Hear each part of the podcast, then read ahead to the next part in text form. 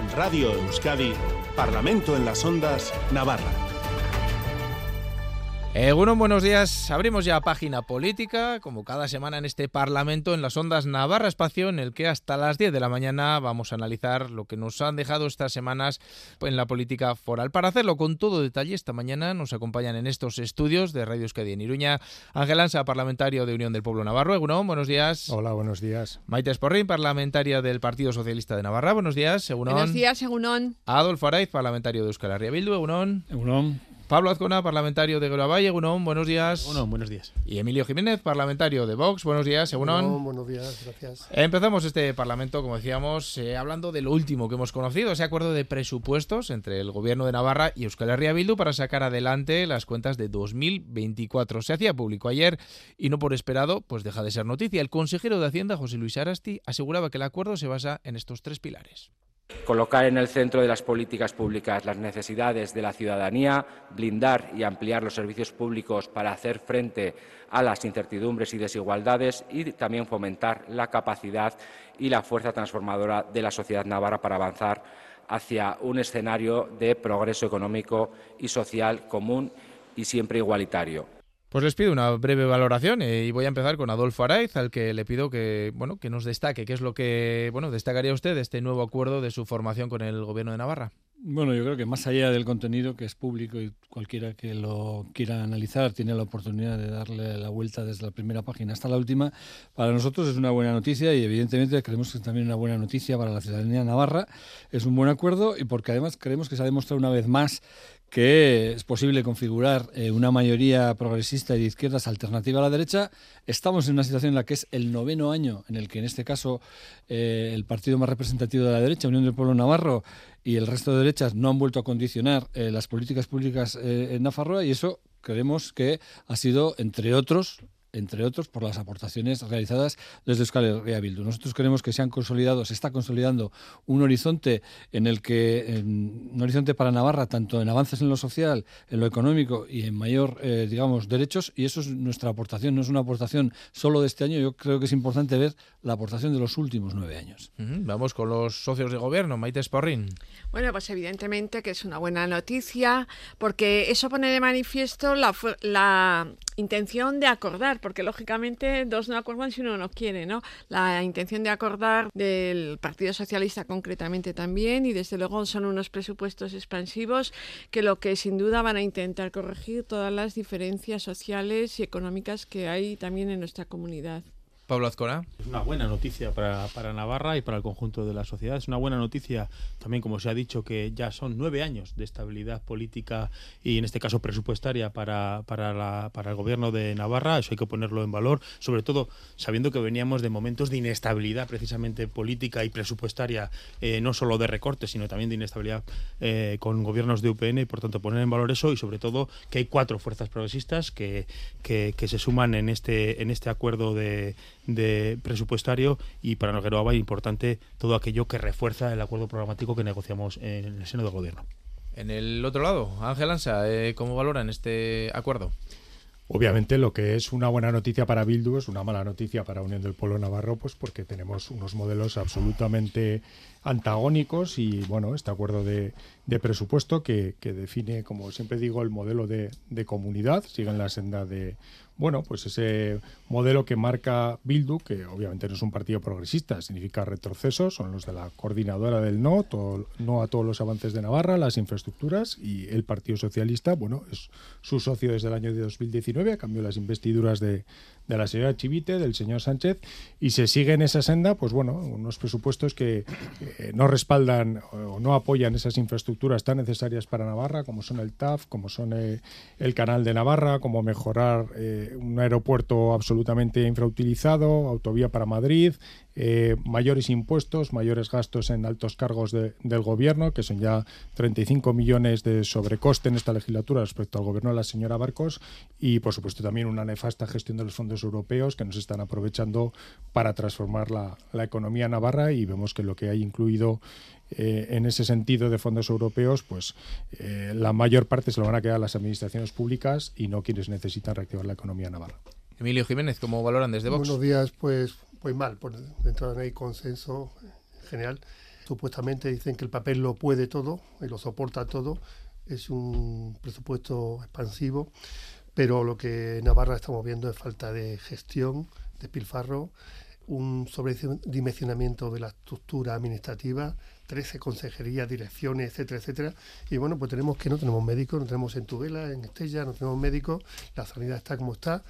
Y bueno, sinceramente hay que analizarlo más en profundidad y sobre todo lo que hay que hacer que es que a este gobierno que se ponga a estudiar, que se ponga a trabajar, que se esfuerce por los navarros, que a día de hoy está con sus ideologías y que a Navarro de alguno le ayuda. Bueno, pues tiempo habrá de hablar de presupuestos. Este proceso es, largo. El anuncio se hacía en el día en que los presupuestos llegaban precisamente al Parlamento para iniciar esa tramitación que, como saben, pues culminará el 7 de marzo con su aprobación con los votos a favor de PSN Abay y Contigo y la abstención de Euskal Herria ya anunciada abstención. Ahora, con Asier Iriarte en el control técnico seguimos adelante con otros asuntos y si les parece vamos a hablar de la Federación Navarra de Municipios y Concejos.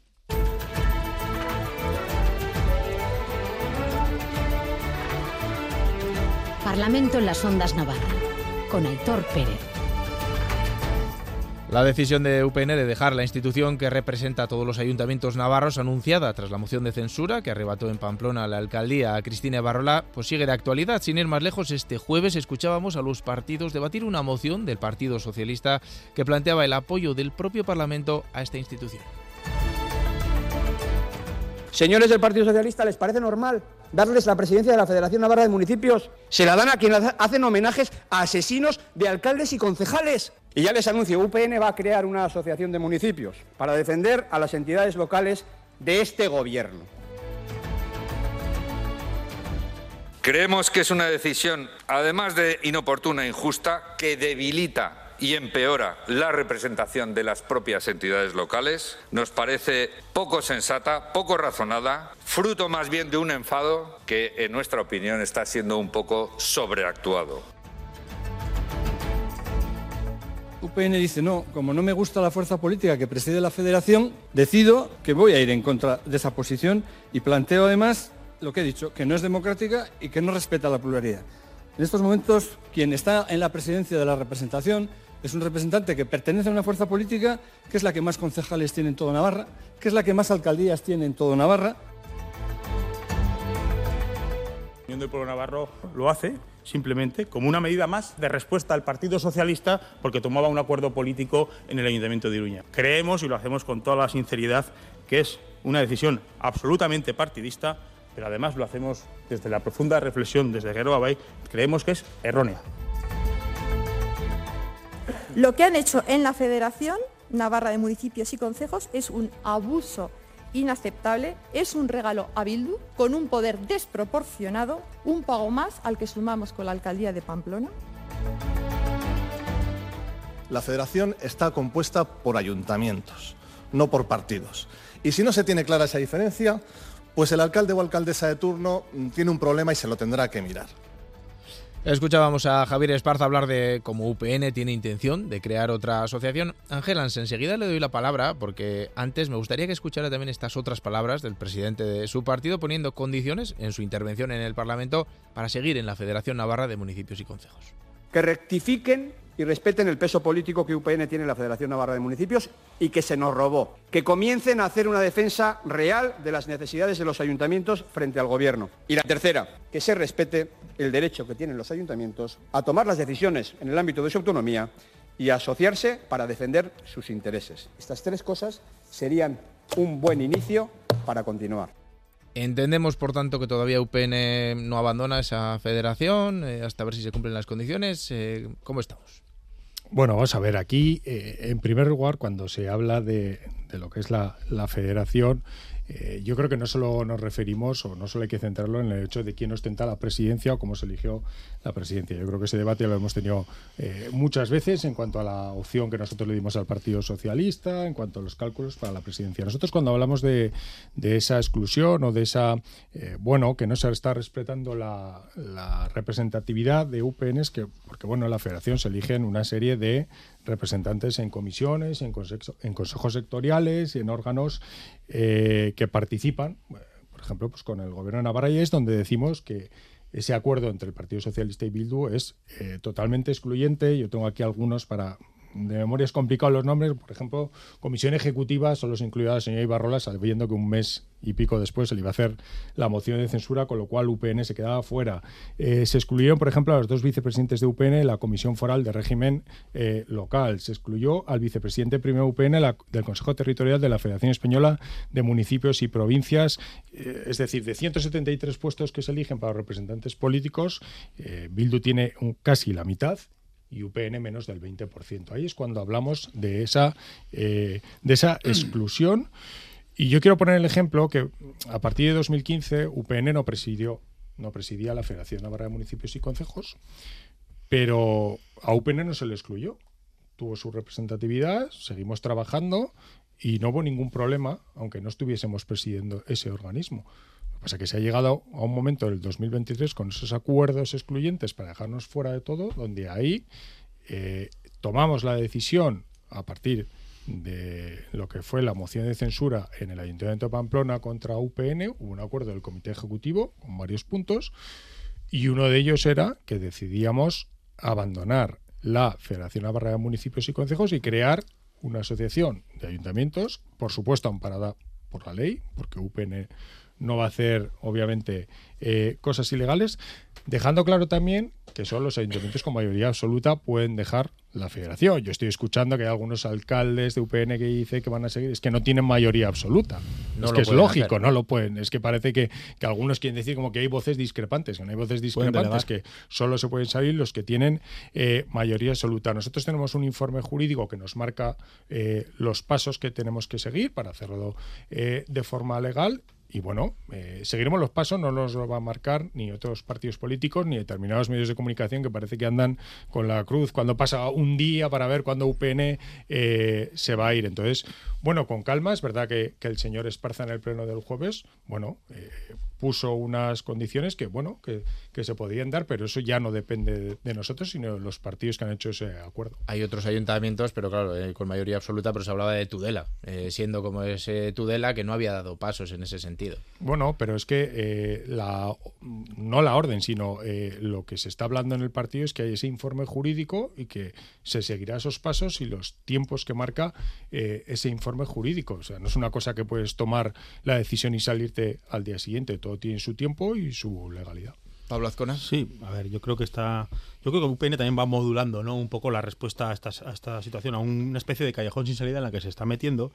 Y yo creo que van reflexionando eh, por distintos motivos. Uno, ya, ya ha dicho el señor Ansa la razón por la que se por la que se quieren o han dicho que quieren montar otra estación por la moción de censura de Iruña no tiene nada que ver con el funcionamiento de la federación ni con su representación en los órganos, que se pueden comparar los datos que ha dado cuando UPN gobernaba en la federación, como excluía del todo hablaríamos de 0% para algunos grupos políticos dentro de la federación. No hablaríamos ni de un 20 ni de un 25, de un 0%. Es decir, la moción, la censura de Iruña es la razón, así lo anunció y lo acaba de, lo acaba de decir, por la que eh, toma esa medida como represalia a un partido político. Yo creo que sin calcular las consecuencias que tiene para sus ayuntamientos y para el conjunto del municipalismo. Por eso ahora yo creo que están reconsiderando la situación. Además, eh, los propios estatutos de la federación mm, mm, no dejan que a lo largo de este año se pueda suceder. Es decir, eh, si una entidad que pertenece a la federación quiere salirse de ella, evidentemente libremente lo puede hacer,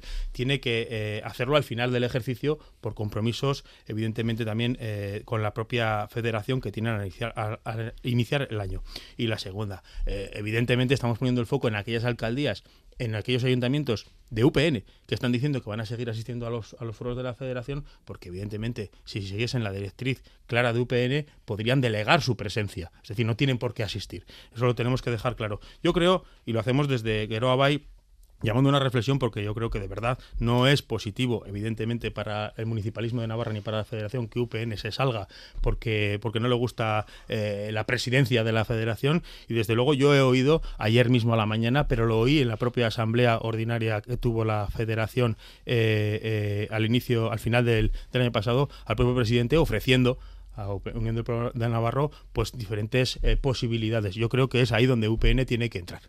La presidencia de la federación le corresponde a Euskal Herria Bildu. Eh, no sé qué dicen a, esas condiciones que plantea UPN para, para poder seguir en esa federación. Bueno, yo creo que son unas condiciones trampa. Trampa porque están utilizando argumentos que no son reales. Es decir, dicen la federación no es democrática. Pero vamos a ver, los órganos de la federación se eligen en una asamblea general que están representadas las entidades locales y las entidades locales tienen la representación que la ciudadanía le ha dado en cada uno de los municipios. Por lo tanto, hay que reconocer o hay que por lo menos aceptar que la representación en la asamblea es la que es. Y eso es lo que UPN en estos momentos entendemos que no está aceptando. ¿Y qué pasa? Que cuando la Asamblea General elige a la Ejecutiva, ocurre otro tanto. Que en la Ejecutiva no había más que eh, dos vicepresidentas, creo que es por, por estatutos, y no recuerdo eh, quién más. Pero es que la ejecutiva es elegida por la Asamblea General y hay un sistema y hay un procedimiento que cuando UPN le favorecía era muy democrático. El mismo procedimiento con los mismos estatutos ahora no es democrático. Y luego, eh, los datos de representación, yo, bueno, ya lo ha dicho el señor Azcona, yo se lo repetí ayer al portavoz de UPN, le di los datos del 2003, del 2007, del 2011, y no había ninguna representación en ningún órgano de eh, alcaldes eh, que tuvieran una afiliación política de Navai, de ANV, de Bildu, o sea, nadie estaba representado en ninguno, y eso no era discriminatorio, eso, eso era pluralidad. Por lo tanto, bueno, nosotros creemos que tiene la mano tendida. Ayer se le pregunté al señor Esparza, conoce perfectamente que desde la presidencia de la federación se han puesto en contacto con uno de los representantes que están en, en, eh, la ejecutiva y se le ha ofrecido la posibilidad de, bueno, pues por, por, ejemplo, en la Comisión Foral de Régimen Local, que es el órgano más importante de representación por la trascendencia que tiene, bueno, pues que estamos dispuestos, yo creo que el conjunto de, de fuerzas políticas, a buscar que UPN tenga su representación. ¿Eso satisface el punto primero? Pues no lo sabemos, desde luego. El punto segundo, una defensa real de las entidades locales, yo creo que ahí está la discrepancia política. Ellos entienden que la federación en los últimos años pues es poco menos que un siervo del gobierno y otros entendemos que la federación tiene un papel determinado. Y el tercer punto, el derecho a formar. Yo creo que nadie le ha negado el derecho y de hecho la rectificación que hubo que hacer ayer, que creo que fue positiva, de eliminar el punto tercero, va en esa línea. Por supuesto que la legislación, la Carta Europea de Autonomía Local, eh, la Ley de Bases de Régimen Local, la legislación foral navarra, la Ley de, Administración Local, reconocen el derecho, como no puede ser menos, a la libertad de asociación ahí está. Por lo tanto, yo creo que tendrían que decir, bueno, pues efectivamente, vamos a dar un paso, vamos a intentar alcanzar un acuerdo que se nos reconozca el peso que tiene UPN como UPN en el conjunto de la federación, que no es más. Maite Esporrín. Bueno, pues eh, yo entiendo que esta primera reacción fue un poco, pues evidentemente fruto de la moción de censura, como un pata, vamos, un pataleo, un enfado que en, un primer momento pues lo puedo entender, pero es verdad que ahora ya a estas alturas me parece que está demasiado sobreactuado. Que, se, que hagan una asociación con los miembros de UPN unido con afines o lo que estime oportuno, pues es perfectamente legal. Nosotros tenemos en el Partido Socialista el Consejo Municipal, donde cuando se considera oportuno nos reunimos o se reúnen todos los representantes municipales de todos los ayuntamientos. Pero eso no quiere decir que esa asociación tenga el carácter representativo que tiene la Federación Navarra de Municipios y Consejos, que tiene una entidad superior y es el órgano también de comunicación con el gobierno. Por tanto, que hagan esa asociación me parece perfecto, que la hagan si quieren, pero desde luego sería marginar a esos ayuntamientos y luego no van a participar en la Federación Navarra de Municipios y Concejos. Eh, yo también quiero decir que no han sido acuerdos excluyentes, sino que son acuerdos adoptados democráticamente. Entonces, todo esto de decir que nos han robado, como decía ayer el señor Esparza, es que yo no he visto a nadie que le hayan robado nada. Los votos son votos y vale lo mismo ganen unas mayorías o ganen otras mayorías. Por tanto, no tiene sentido ir con ese, vamos, ese espíritu de dar pena que nos han robado. Aquí no han robado nadie, nada. Todo ha sido elegido democráticamente y tiene el mismo derecho. Emilio Jiménez, Vox. Bien, yo no voy a defender a UPN, que se defenderán ellos, pero bueno, yo pongo el ejemplo que es esa película de Aterriza como pueda, que hay alguien que se pone nervioso y se ponen en fila a todos los pasajeros y empiezan a golpearla, ¿no? Pues eso creo que le está pasando al partido más votado de Navarra. Pero bueno, ellos sabrán cómo defenderse. Nosotros estamos en contra de tantas administraciones. Hoy en día hay mínimo cinco administraciones encima de un ciudadano, cinco nada menos. Es decir, hay que recuperar la vitalidad de autonomía de los municipios. Eh, hay que potenciar los municipios, no estamos en contra de las mancomunidades, desde luego hay que mancomunar. Eso hay ley, hay una ley, un pendiente que, que en Navarra es curioso, se, se, legisla mucho, pero a veces no se implementan esas leyes, no se ejecutan, ¿no? Entonces, estamos hablando de, comarcas y, por tanto, hay que potenciar lo que es el municipio, vamos, así de claro. Eh, y después hay un tema que nos preocupa, la injerencia tan absoluta de los partidos políticos. Los partidos políticos, yo pretendo uno, eh, debe tener unos límites y el artículo 136 de la Constitución eh, dice cómo es la administración en, España, ¿no? Está en la base provincial y municipal. Por tanto, hay que respetar esa soberanía de esos municipios. Y, y bueno, a partir de ahí, pues, eh, bueno, podemos decir que exactamente nos da, entre comillas, nos da igual. Es un, es un problema que tiene actualmente dos partidos por temas de, de quizás de, de, celo. Me han quitado, me han puesto. Se ha ido con el novio, con la novia. Y, y ya digo, nosotros sí respetamos que, sobre todo los municipios, hay que potenciarlo que se mancomunen, la mancomunidad está permitida perfectamente, reducir infraestructura, que al final esa infraestructura pues la paga el, el Navarro. Eso es. Ángel Ansa, esa mano tendida de la que hablaba Adolfo Araiz, eh, no sé si, si, la ven, si están dispuestos a, a cogerla.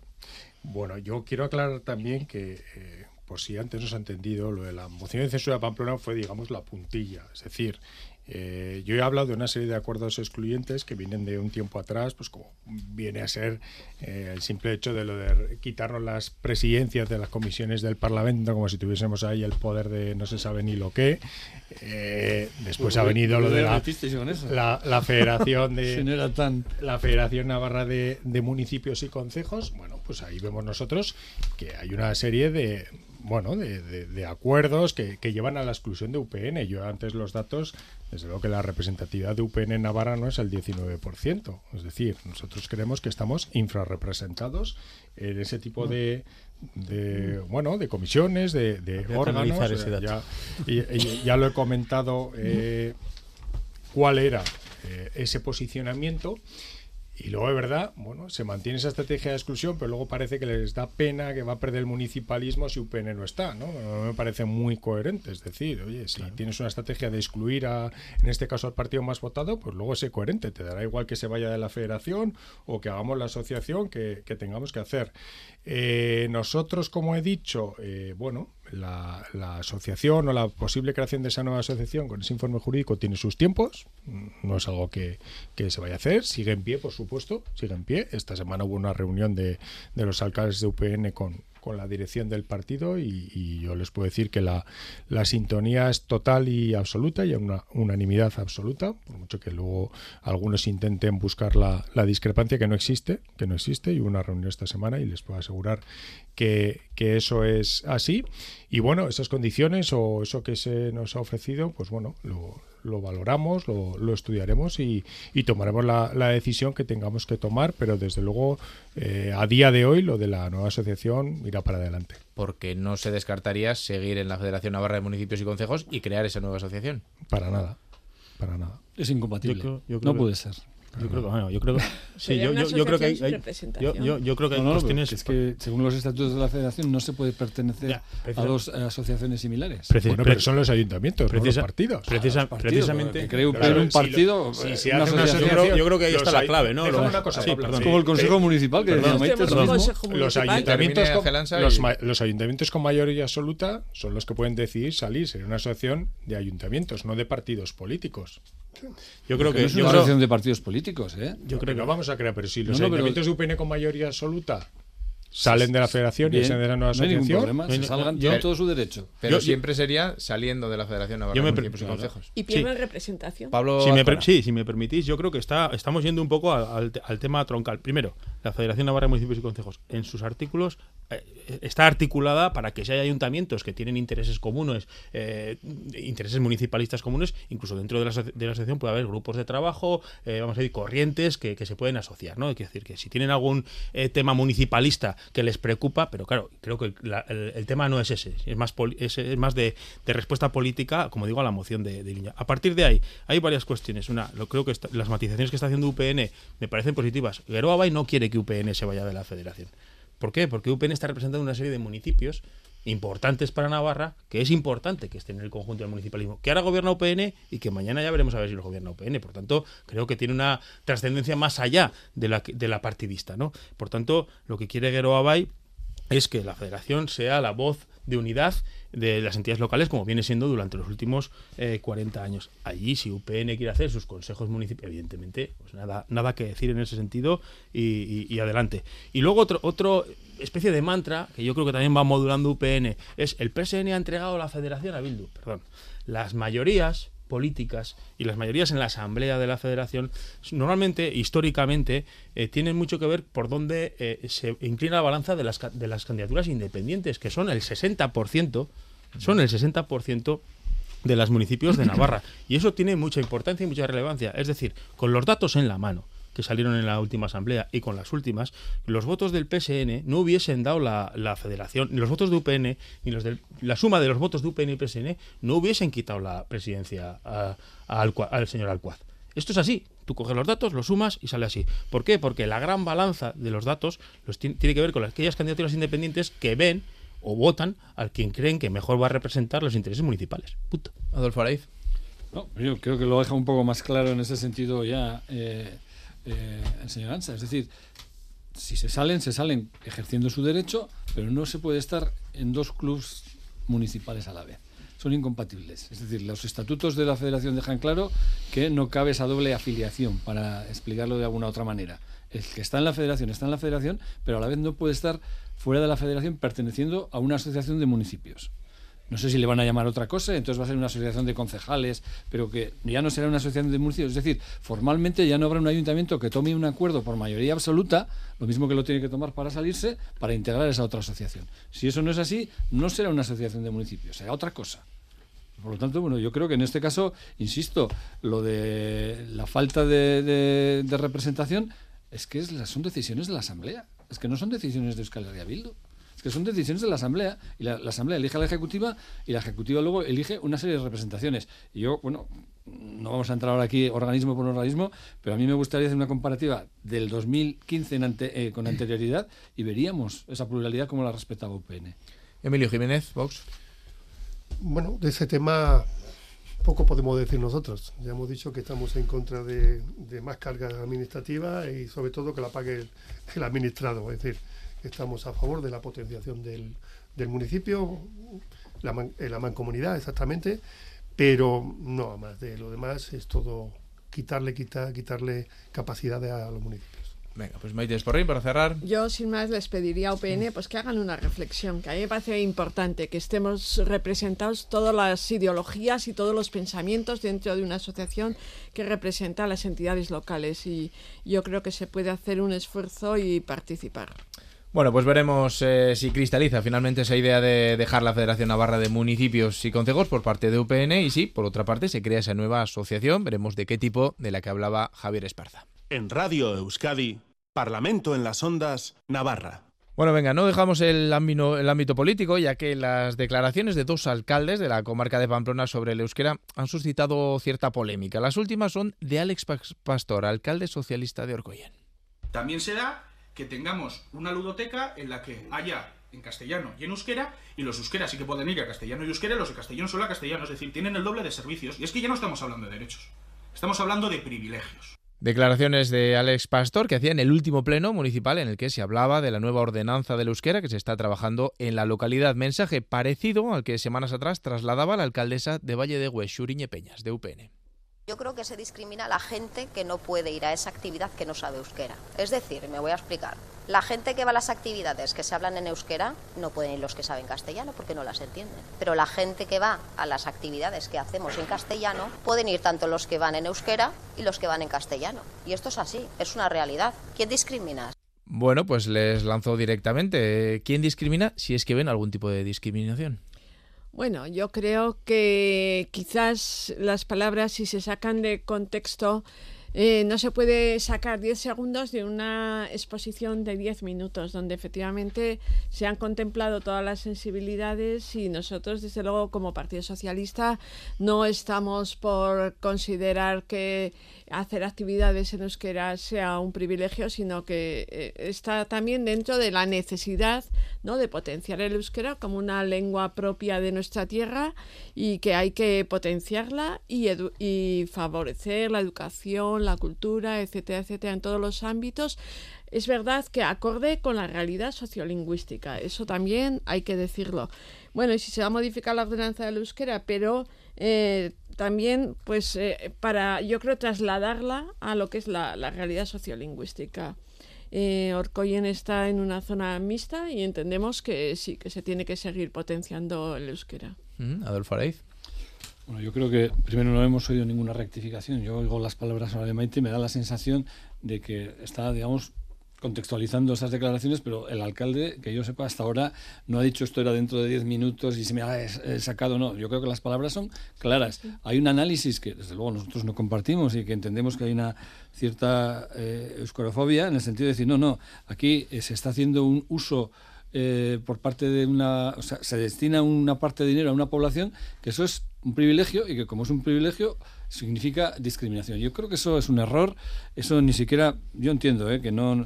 Que, que, las políticas públicas no van en estos momentos por ahí, pero hay, hay aspectos puntuales, pues la declaración de, de Suriñe o la declaración de, del alcalde de Orcoyen, pues yo creo que son excepciones, afortunadamente creo que, que, deberían de ser excepciones y que espero que se corrijan porque desde luego eh, son un atentado a quienes dominamos esa lengua, practicamos esa lengua y tenemos derecho también a que haya actividades. Nosotros no decimos que el 100% de las actividades sean en euskera, pero desde luego plantear que saber es un privilegio, vamos, yo creo que es un atentado a la inteligencia.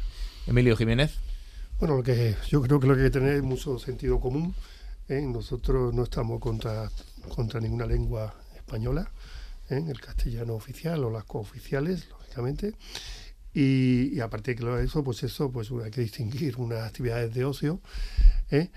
y de una actividad, por ejemplo, pues que si, no, si nos preocupa que la función pública, pues, eh, pues bueno, pues se decante hacia una lengua u otra, ¿no? Es decir, lo que la función pública, por ejemplo, interesa es que tengan mérito, capacidad y esfuerzo para entrar en esa, ¿eh? para entrar en ella.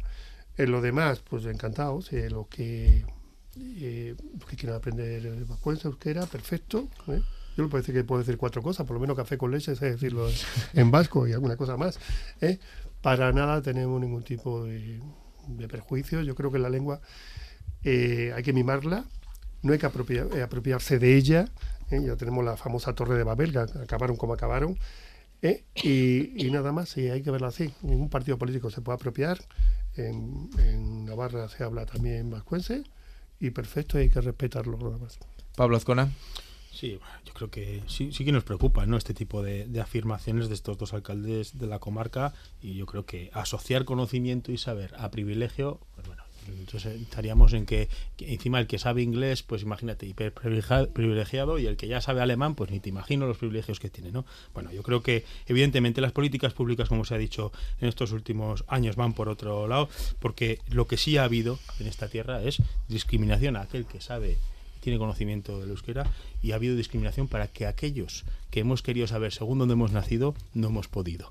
Y hablo de la ley de zonificación, que creemos que es bueno, pues una de las leyes de excepción que tanto eh, daño están haciendo o han hecho durante muchos años a esta tierra. Ángel Ansa.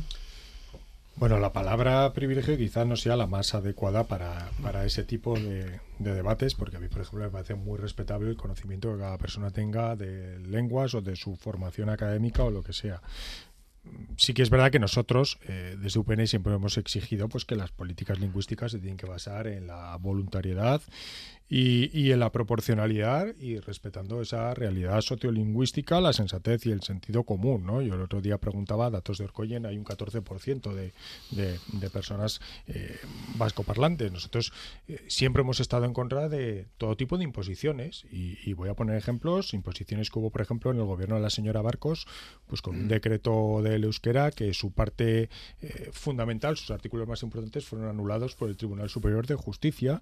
yo quiero hablar de las imposiciones del señor Asirón en la legislatura que fue alcalde del 15 al 19, pues con el atropello que hizo en algunas escuelas infantiles o con ese intento de señalar a comerciantes si hablaban euskera o no, y de hecho la ordenanza de euskera que hubo en Pamplona se cambió en la, en la, en la siguiente legislatura, cuando entró de nuevo en el 2019 el señor Enrique Maya, esa ordenanza de euskera, se hizo una nueva ordenanza con el apoyo de, del Partido Socialista para adaptarlo a una realidad y que no hubiese imposiciones. Y lo mismo en muchos ayuntamientos nacionalistas en Navarra, donde ha habido innumerables eh, sentencias anulando determinadas plazas de empleo público por un eh, requisito de, del euskera que era absolutamente desproporcionado y, no, se, no se requería para, para plazas de, muchos eh, tipos que podríamos aquí nombrar, desde jardineros o, o que no iban a tener atención al público, etcétera, etcétera. Es decir, que se hagan las cosas con sensatez, con sentido común, con un respeto, que no se imponga nada. Aquí hay una ley eh,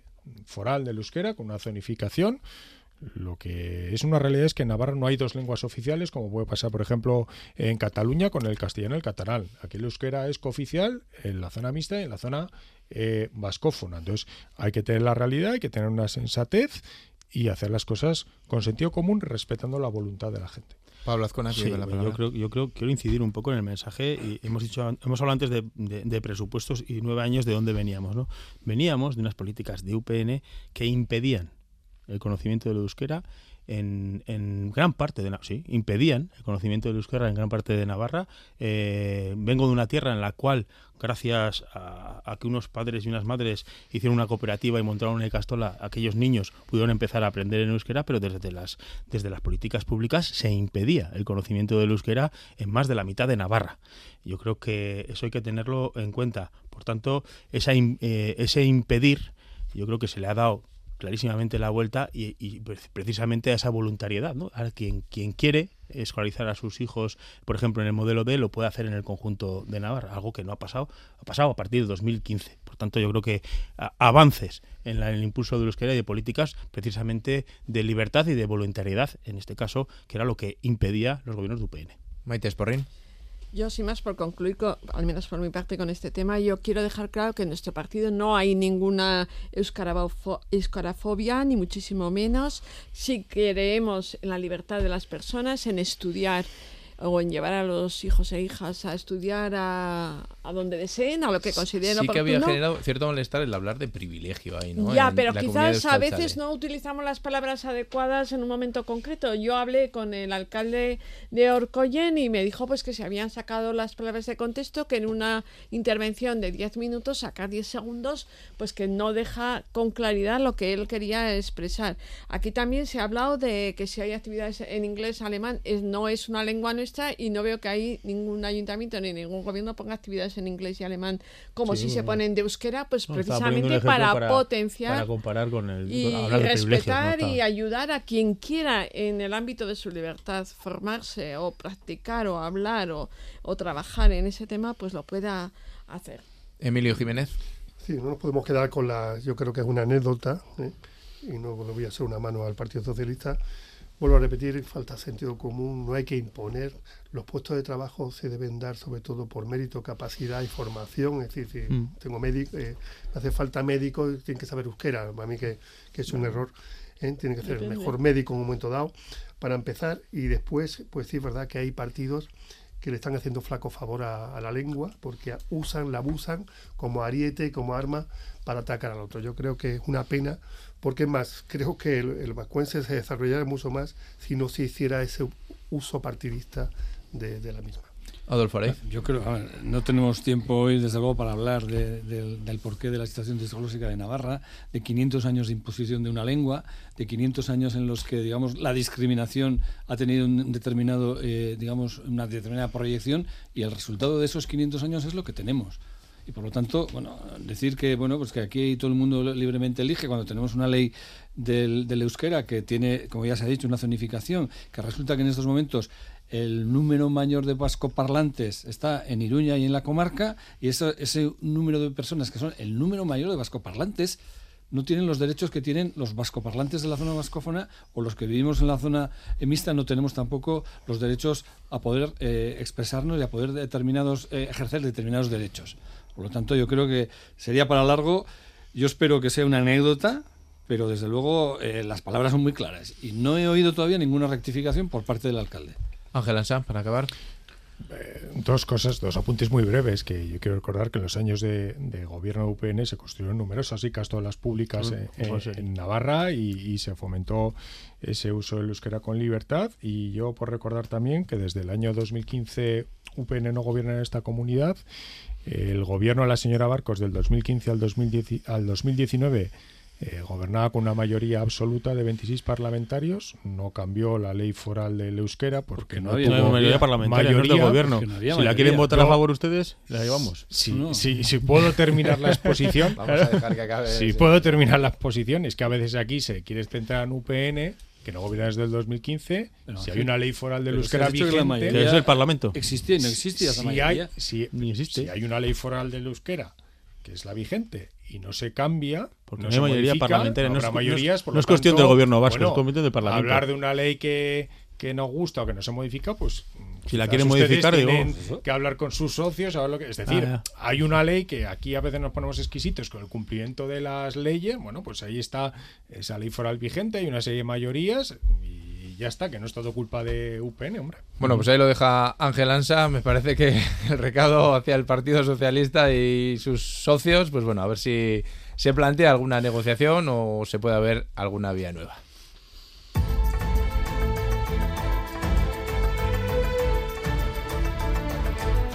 Y antes de acabar vamos a mirar a Madrid, pero porque la Constitución y sus modificaciones pues corresponden al Congreso de los Diputados, pero podríamos decir que vamos a mirar también a una reivindicación que la sociedad navarra incluso también llevaba tiempo reclamando. Hablamos de la retirada del término disminuidos de la Constitución, aunque parezca mentira, después de 45 años es la palabra que se utilizaba hasta ahora en la Constitución española para referirse a las personas con discapacidad. Más allá de la votación en el Congreso, esta semana pasaba por estos micrófonos de Radio Euskadi Vicky Bendito, una periodista madrileña con discapacidad que ha sido la artífice de la campaña Soy sorda, no disminuida, que consiguió 81 fi- 81.000 firmas y llegó a comparecer en el Congreso.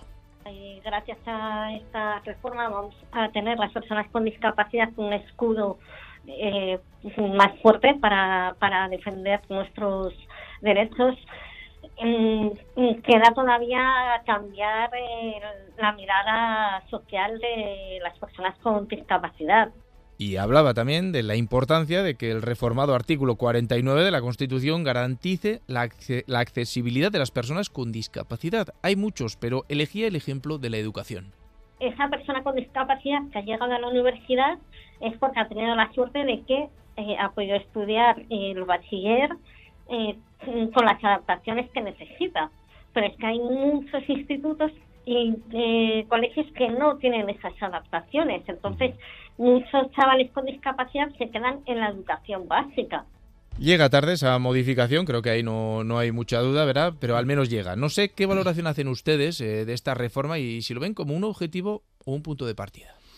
Yo creo que, que la cuestión, eh, desde luego, llega tarde. Yo creo que es un avance que se ha aplaudido por el conjunto de, las eh, bueno pues de las fuerzas que están representadas también eh, políticamente. Creo que ha sido solo Vox el que ha votado en contra de esta de esta de esta modificación de la Constitución. Evidentemente, y no quiero abrir esta este melón sobre la Constitución, habría que hacer un debate más más amplio. Pero desde luego eh, es un paso importante, un reconocimiento importante. Las mismas asociaciones lo pedían, pero luego lo que queda en las políticas públicas, evidentemente hay que reconocer que es un gran trabajo. Estos últimos meses en el Parlamento creo que ha pasado casi por cada comisión la evaluación de los planes de accesibilidad, por ejemplo, en los departamentos y vemos como el grado de cumplimiento, bueno, pues dependiendo de, de, de- de algunos departamentos o de algunas áreas, pues es insatisfactorio y lo tenemos que decir, ¿no? Entonces yo creo que avanzar hay que creérselo y para eso yo creo que también eh, la herramienta de los presupuestaria es importante para avanzar en estas políticas. Ángel Ansa.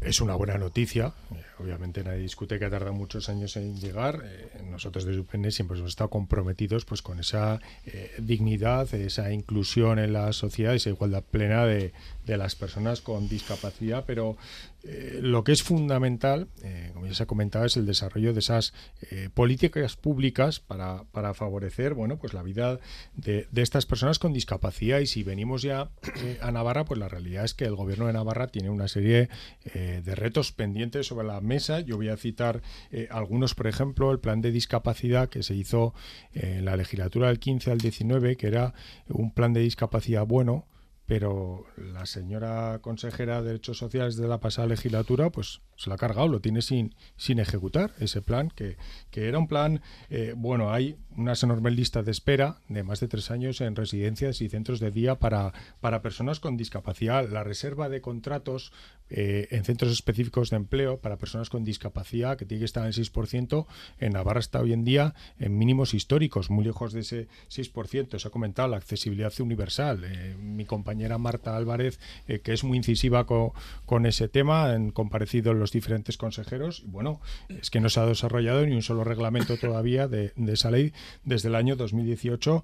Y, otro aspecto importante, la valoración de la discapacidad, que tendría que estar alrededor de los tres meses y en este momento está por encima de los seis meses. Es decir, eh, es un paso muy importante que se haya hecho esa modificación del artículo 49, pero no hay que olvidar que el Gobierno de Navarra sigue teniendo eh, retos muy importantes en esas políticas que al final son las que redundan pues en el día a día a las personas con discapacidad y en esa tarea, como digo, de, la igualdad plena y de la inclusión en, nuestra sociedad. Maite Sporrin.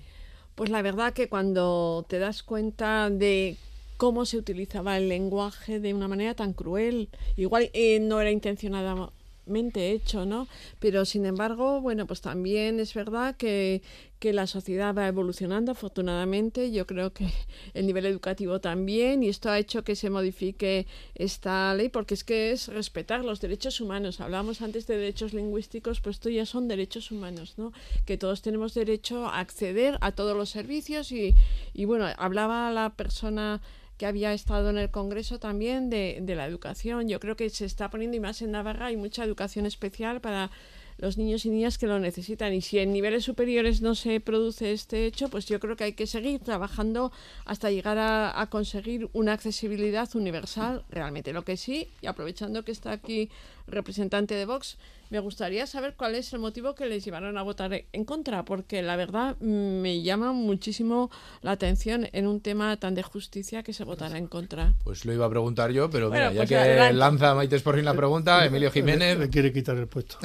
no, no, de momento no. bueno, de entrada, eh, es obvio y vamos, está clarísimo desde justicia que nuestro partido está a favor de que se quita, que se quitase ese término, vamos, está clarísimo, el disminuido es peyorativo. ¿eh? Pero eso para empezar, ¿no? A partir de ahí, pues nuestro partido, pues eh, eh, hay una, manipulación, una desinformación tremendo y aunque el, presidente lo diga por activa, por pasiva, la portavoz en el Congreso, en el Senado, la noticia es que Vox se opone a tal. Eso no es cierto, nunca puede ser, vamos.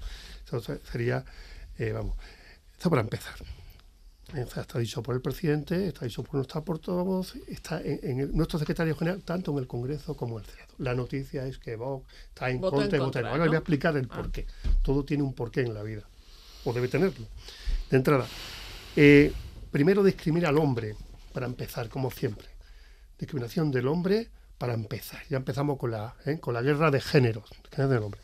Eh, lo pone el artículo, lo ha leído, la modificación, se atenderán, el último párrafo, eh, particularmente las necesidades específicas de las mujeres y los menores con discapacidad. ¿Por qué las mujeres? ¿Por qué no el ser humano, la persona? ¿Por qué? ¿Por qué seguimos con esa guerra? Precisamente ayer venía que el 40% de los hombres se sienten discriminados. Habrá que preguntarle, habrá que preguntarle por qué. Y segundo, hay otra cosa que nos llama y nos preocupa, la desprotección de los altos grados de discapacidad. ¿eh? Los grandes dependientes, no aparece la asistencia término asistencia el término amparo en el artículo. Y lógicamente eso nos preocupa y mucho. Esa es la razón porque, por lo que ha dicho este partido Vox, pero no que se suprima. Es más, es más importante, se puede utilizar el término como quiera, se puede endulcorar, pero lo importante de todo, más que el término, aparte del término, es el fondo y el asunto. Y hoy en día hablamos, como ha dicho nuestro compañero, accesibilidad y no se cumple no se cumple. Mm. No es más, tenemos un centro de, de, salud ahí en el casco antiguo, están los mayores diciendo que se ponga una escalerica o una barandilla o no sé qué, un gasto mínimo, y no se hace.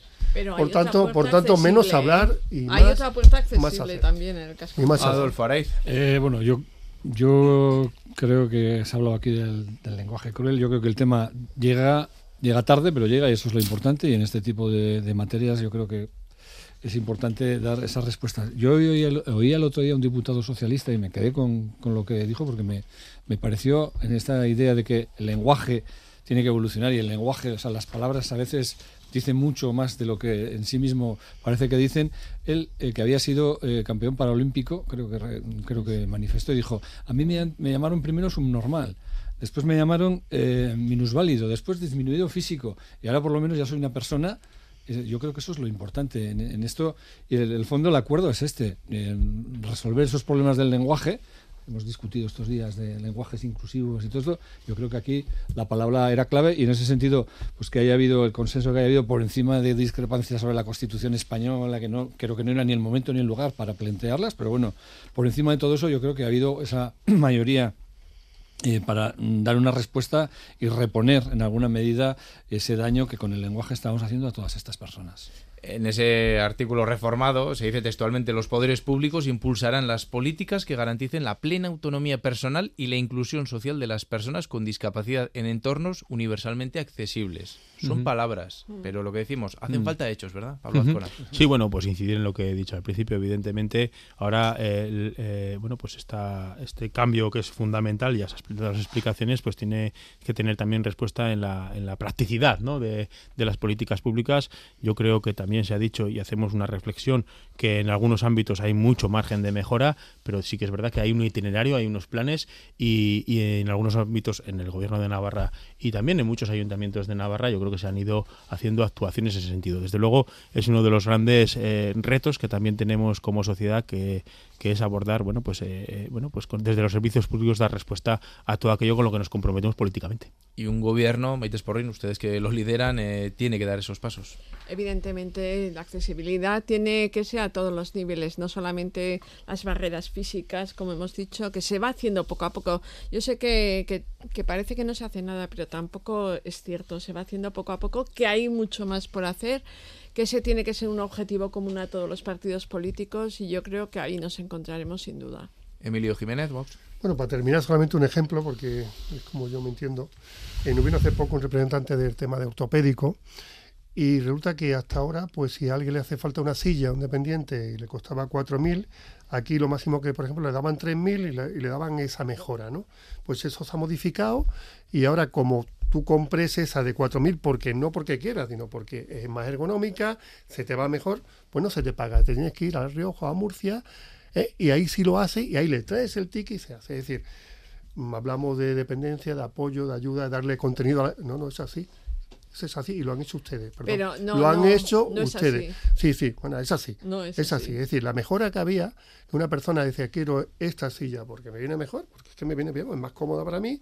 Había una parte que se la han quitado, esa es la mejora. Siempre que haya una indicación médica se dará el órgano, el equipo que necesite. Y comprada en la Siempre que haya una indicación y se médica. Paga aquí, que es lo curioso. Eso, sí, pero es que detrás hay muchos negocios detrás de todo eso. Y eso es, muchas gracias. Adolfo yo, por terminar también, yo creo que nos quedamos, o creo que nos tenemos que quedar con la idea de que queda mucho por hacer y hay muchos mm. aspectos. Aquí se han puesto sobre la mesa algunos que creo que son importantes en tema de accesibilidad, accesibilidad física, no solo física, también hay otras accesibilidades a las que eh, hay que dar respuesta de forma lo más amplia posible. El tema de los contratos de, de las reservas, pues la administración tiene un compromiso, tiene una obligación que le marca la ley y vemos las los problemas, las reticencias que se suscitan en muchos contratos para que este tipo de colectivos que tienen que tener esa reserva por ley, pues no lleguen. Y ese porcentaje está, eh, decía, se decía bajo mínimos, yo no, no, tengo en la cabeza ahora cuál es, pero sé que es bajo. Y desde luego los planes, los planes de accesibilidad pues eh, y los planes para eh, las personas con discapacidad están para cumplirlos también. Por lo tanto, yo me quedo con la idea de que queda mucho por hacer y que hay voluntad para hacerlo. Ángel Ansa, para cerrar. Bueno, simplemente esos retos pendientes eh, por parte de las administraciones públicas que ya hemos comentado, gobierno, por supuesto las entidades locales, eh, que hay que abordarlos. Yo creo que, ahí estaremos todos de acuerdo en cuanto a que hay mucho por hacer para que estas personas eh, tengan esa igualdad real, plena, que, esa inclusión que, que hay que lograr y me parece muy importante también, otra cosa fuera de las administraciones, es eh, la propia ciudadanía en el día a día. Eh, muchas veces es el lenguaje mal utilizado, que seguramente mm, todos tendremos casos, a veces escuchamos conversaciones que podíamos, bueno, eh, no solo con las personas con discapacidad, podríamos abrir aquí un abanico más grande, personas homosexuales, con chascarrillos, chistes, comentarios, esa parte que también hay en la ciudadanía en la calle, eh, yo creo que también hay una parte que trabajar, que ya depende eh, de cada uno de nosotros, me refiero a... a no solo las instituciones tienen que dar Correcto, o sea, voy más al nivel de la calle que hay todavía hay trabajo que a veces eh, se siguen escuchando cosas en la calle que verdaderamente son preocupantes. Bueno, pues sin duda, hay que dar pasos, no solo las instituciones, cada uno en la calle, en nuestro día a día, tenemos que, darlos, pero bueno, sí que en lo que se refiere a esta reforma de la Constitución, consideramos, creo que ahí hay consenso, que es una buena noticia para todas esas personas con discapacidad que tantos obstáculos encuentran en su día a día. Nos quedamos sin tiempo en este Parlamento en las Ondas. Hoy les dejamos con la música del dúo navarro Iseo Andodo Sound, que acaba de publicar nuevo álbum En la Tormenta, que así se titula, es su cuarto disco de estudio en el que vuelven a mezclar sonidos de reggae, hip hop y electrónica. La gira de presentación comienza el próximo viernes en Sevilla y después de pasar por ciudades como Gasteiz y Bilbo, podremos escucharles en Pamplona el próximo 2 de marzo en el festival Iruña Rock. Ángel Ansa, Maite Esporrín, Adolfo Araiz, Pablo Azcona y Emilio Jiménez. Es ricasco por acercarse hasta estos estudios de Radio Euskadi en Iruña.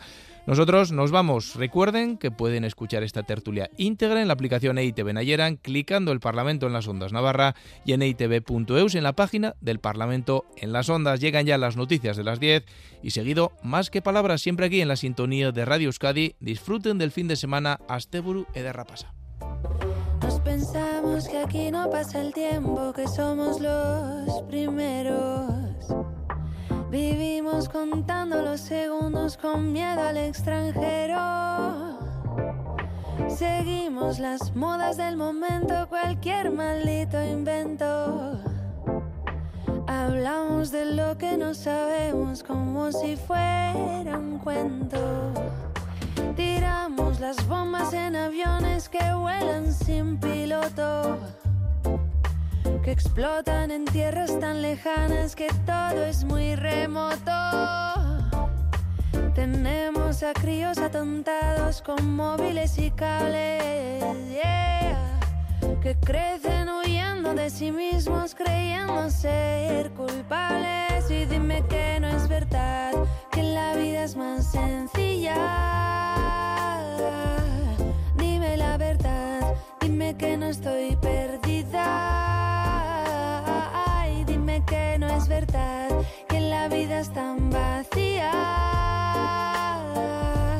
Dime la verdad, dime que no estoy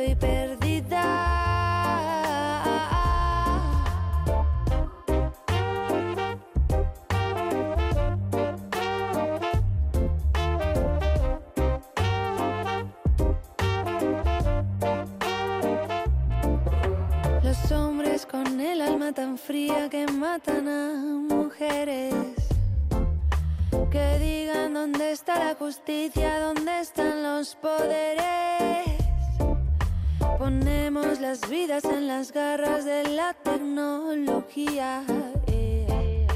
La vida que habían prometido no es la que yo creía. Los mares están llenos de gente huyendo de su tierra. De armas de guerras y traidores, de puertas que se cierran. Pensaba que yo era diferente y no entraba en este juego. Y ahora me escucho en este canto y de mí misma reniego. Y dime que no es verdad, que la vida es más sencilla Dime que no estoy perdida. Ay, dime que no es verdad, que la vida es tan vacía.